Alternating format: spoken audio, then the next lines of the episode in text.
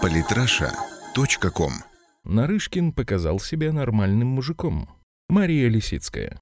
Спикер Госдумы шестого созыва Сергей Нарышкин отказался от звания «почетный гражданин Ленинградской области». Чем продиктован этот нетривиальный поступок? Как оценят его действия избиратели на грядущих парламентских выборах? Отказ от звания почетного гражданина, а с ним и от возможности каждый год пополнять на 75 тысяч рублей семейный бюджет за счет бюджета регионального и без ограничений посещать все официальные мероприятия Ленинградской области, Сергей Евгеньевич сформулировал тактично. Для начала рассыпался в благодарностях.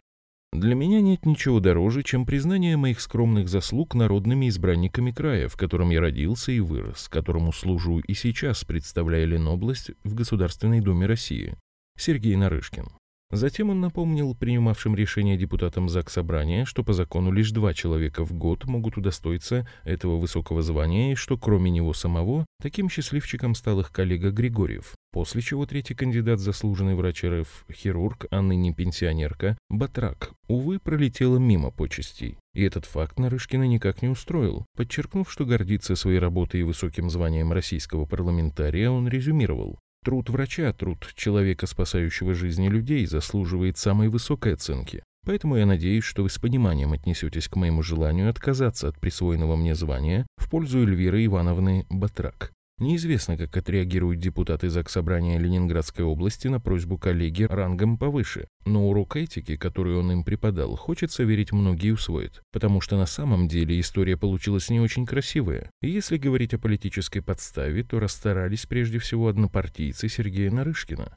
Но надо отдать должное, среди самих же ленинградских единороссов нашлись люди принципиальные, подняли шум. Так депутат ЗАГСа Владимир Петров выступил с открытым письмом, в котором в частности написал мы в очередной раз показали жителям региона, которые нас избирали, что у нас милый между собойчик, и нам совершенно наплевать на их мнение, на общественные заслуги простого человека. Говоря о между собойчике, Петров имел в виду не Нарышкина, который тем временем занимался в Москве важными государственными делами и ни сном, ни духом не ведал, какие страсти кипят на его малой родине в связи с раздачей почетных званий. На самом деле, поднятый по тревоге партийный актив вел речь об Иване Григорьеве, который, как выяснилось, провел большую агитационную работу среди своих коллег, призывая голосовать за себя любимого. Тем, видимо, трудно было отказать человеку, с которым бок о бок трудились над законами и который не погнушался даже домой к отдельным депутатам со своей просьбой приехать. А за пожилого доктора, полувека спасавшую больных, похлопотать поначалу оказалось некому.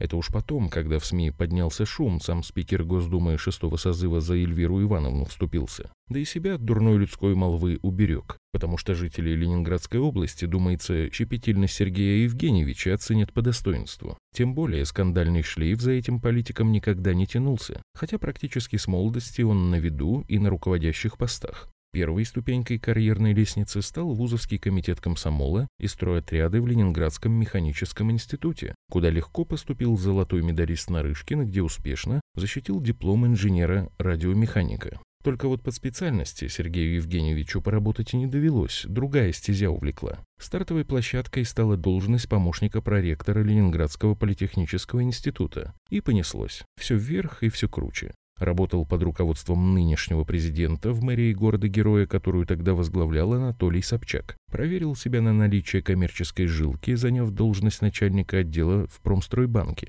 Потом в правительстве Ленинградской области при двух губернаторах удержался. Валерий Сердюков всех банковских ставленников заменил. А Нарышкина оставил, наверняка не за красивые глаза, а за накопленный к тому времени огромный опыт по установлению и укреплению внешнеэкономических связей.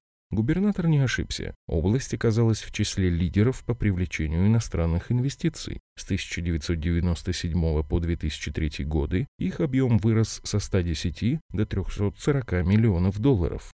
К слову, служебная близость к финансовым потокам репутацию будущего спикера не подмочила. СМИ, охочие до сенсационных разоблачений, ни в хищениях, ни в злоупотреблениях его не обвиняли. Несмотря на то, что в те поры многие россияне, склонные к бизнесу и имеющие полезные связи, делали огромные состояния, пользуясь кто служебным положением, кто протекцией. Миллиардов Нарышкин не нажил, но и репутационных потерь не понес. В начале 2004 года Сергей Евгеньевич сменил прописку. Президент Путин сколачивал команду, надежную, работоспособную, прежними совместными делами проверенную. Нарышкин под эти параметры подходил и не подвел ни разу. При этом, в отличие от иных публичных персон, пиариться не любил, пресс-конференции по поводу ЮБЕС не собирал и на ключевые посты не рвался, хотя в табеле о рангах всегда значился высоко. Работал то в администрации президента, то в правительстве в должности вице-премьера. Занимался при этом административной реформой и одним из первых объявил приоритетной задачей борьбу с коррупцией в чиновничьих рядах посредством введения жестких административных регламентов для всех госслужащих. Попытались было журналисты и политологи примерить его кандидатуру в президентские преемники наряду с Дмитрием Медведевым и Сергеем Ивановым, но интригу тогда раскрутить не удалось. Первым лицом, представляющим законодательную власть России, Сергей Евгеньевич стал в декабре 2011 года. Депутат, депутаты Госдумы шестого созыва подавляющим большинством голосов избрали тогда еще беспартийного Нарышкина спикером. Как показало время, выбор оказался удачным. Во-первых, председатель Нижней палаты парламента вернул ей статус дискуссионной площадки, заявив, «Парламент – это место для самых серьезных и конкретных дискуссий». Сергей Нарышкин. Во-вторых, спикеру при этом удалось так организовать работу, что законотворческий процесс проходил продуктивно и без пустопорожней болтовни. Президентская похвала на заключительном заседании стала высшей оценкой деятельности Госдумы.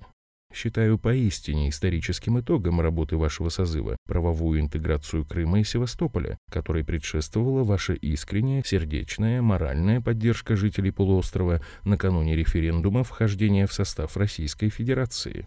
Владимир Путин.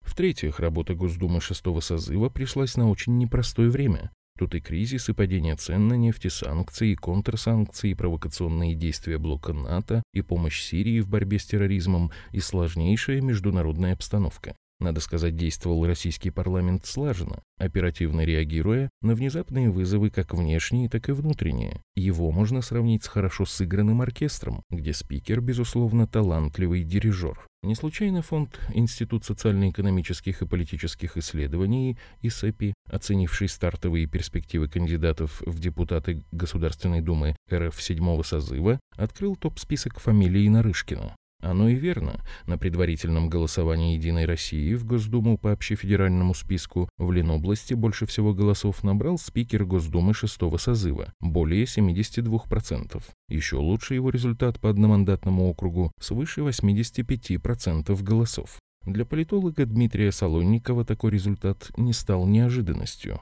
Во главе списка поставлен паровоз, который должен весь список вытянуть.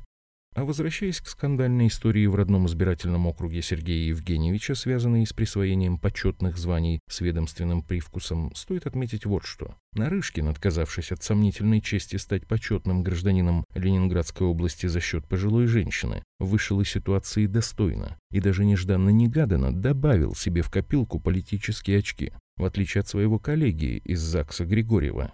Автор открытого письма Петров, обращаясь к последнему, призвал Иван Николаевич, будь мужиком. Однако настоящим нормальным мужиком показал себя Нарышкин, чем в очередной раз увеличил свои шансы вновь стать спикером российского парламента. Самые интересные статьи о политике и не только. Читайте и слушайте каждый день на сайте polytrasha.com.